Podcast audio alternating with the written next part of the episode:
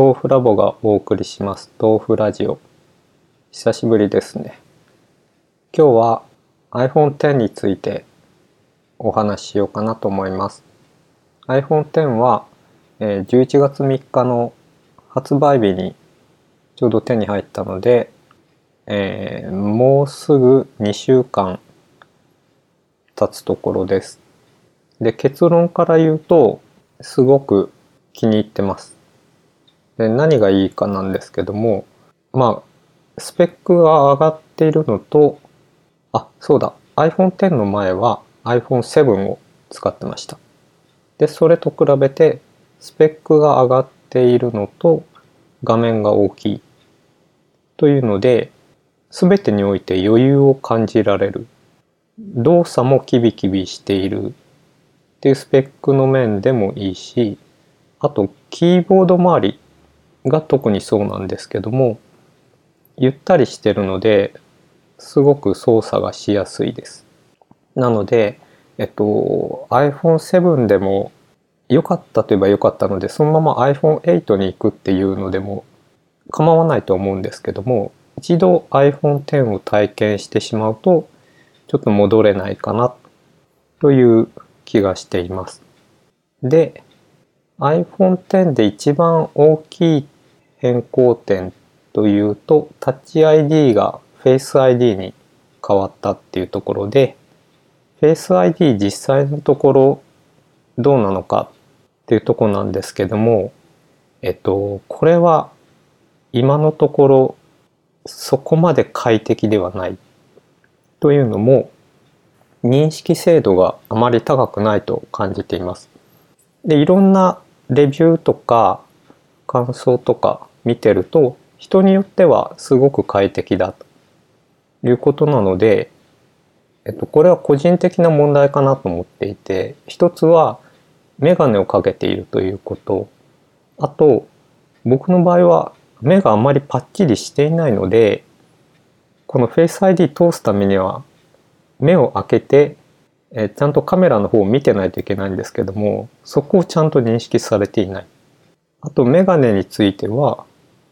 インカメラのポートレートモードを試してみたんですけどもどうもメガネ周辺っていまいちうまくいかないですね。なんでちょっとメガネに弱いんじゃないかなと思うところもありあとはメガネがちょっとずれて目にかかったりとかするので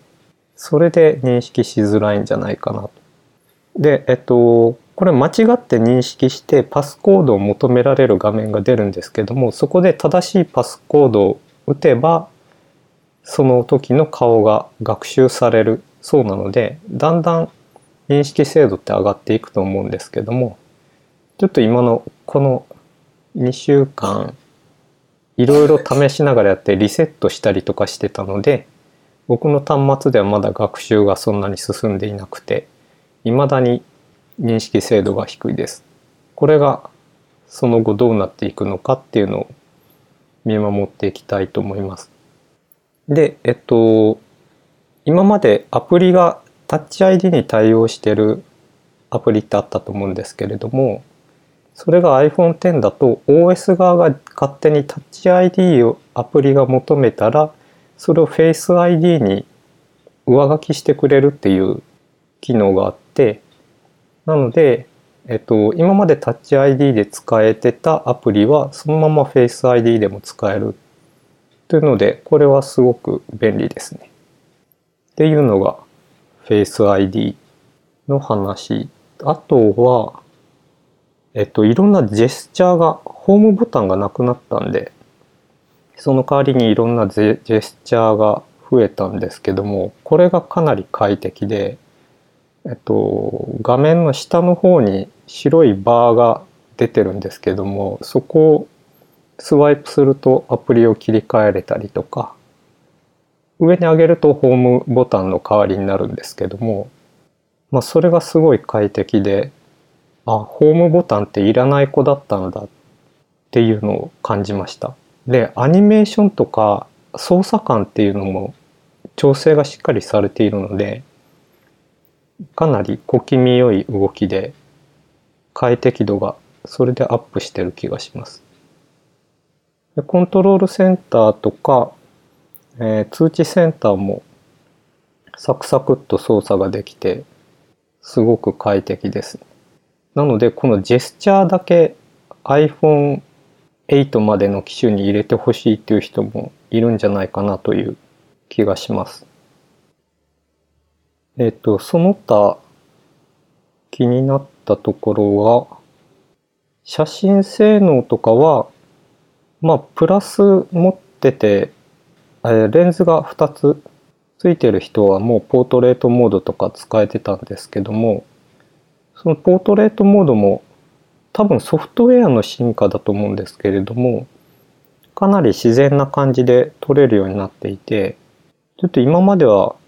うん、なんか普段一眼の写真見慣れてると気持ち悪いなと思ってたんですけども、自然な感じに撮れるかなという感じです。で、ライティングを後からソフトウェア的に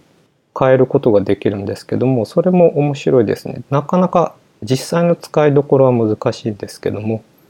面白さで言うと面白い。で、えー、iPhone8 のカメラと比べると確か望遠側のレンズにも iPhone X の場合は手ブレ補正がついている。iPhone8 は広角側しかついてなかったですね。えー、それと F 値が iPhone X の方が小さいので暗いところで若干有利になります。なのでカメラの性能で言ってもいいカメラ使いたい人は iPhone X がいいかなと思います。あとはですね、えっと、これは iPhone8 からなんですけども、えー、iPhone X に限らず、えっと、なんて言うんでしたっけ？あの、ケーブル刺さないで充電できる、置くだけで充電できるので、えっと、それが5000円ぐらいで充電器売ってたので試しに使ってみたら結構快適で充電速度遅いのは遅いんですけどもまあしばらく仕事中に置いとくとか寝てる間に置いとくとかそういう時にすごい便利だなというのを体感しました。なんかその辺含めまあ今言ったので言うと iPhone7 からだと8でもいい気もするんですけども、まあ、ただこの一回 iPhone X 触って数日使って慣れてしまうと、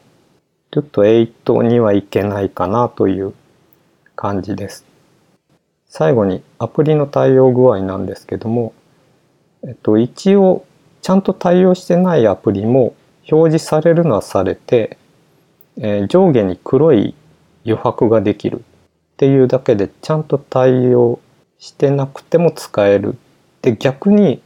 下手に上下いっぱいまで使ってるアプリの場合は上の方の iPhone X って切り書き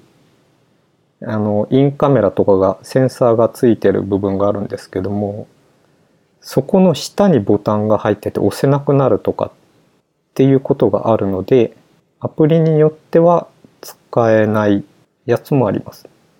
で、今僕も iPhone アプリ開発してるんですけども、iPhone X 対応しないといけなくて、ちょっと忙しくなりそうですね。という感じで、えー、結論は最初にも言った通り、すごく気に入っているので、買い替えてよかったなと。まあ値段気にしなければっていう話になりますけれども。8か10か迷ってる人は、もしかしたらどちらでもいいかもしれないですけどもまあどちらかというとうんその人次第ですね。多分8はあの今までのホームボタンの系列の最終形としてよくできてると思うのでで iPhone X って割と試験的なモデルかなと思ったら実際使ってみるとすごい使いやすくて10も次のバージョンまで様子見た方がいいかなと思ってたんですけどもいきなり使える感じになってます。ということで iPhone X 気に入ってますというお話でした。それではまた。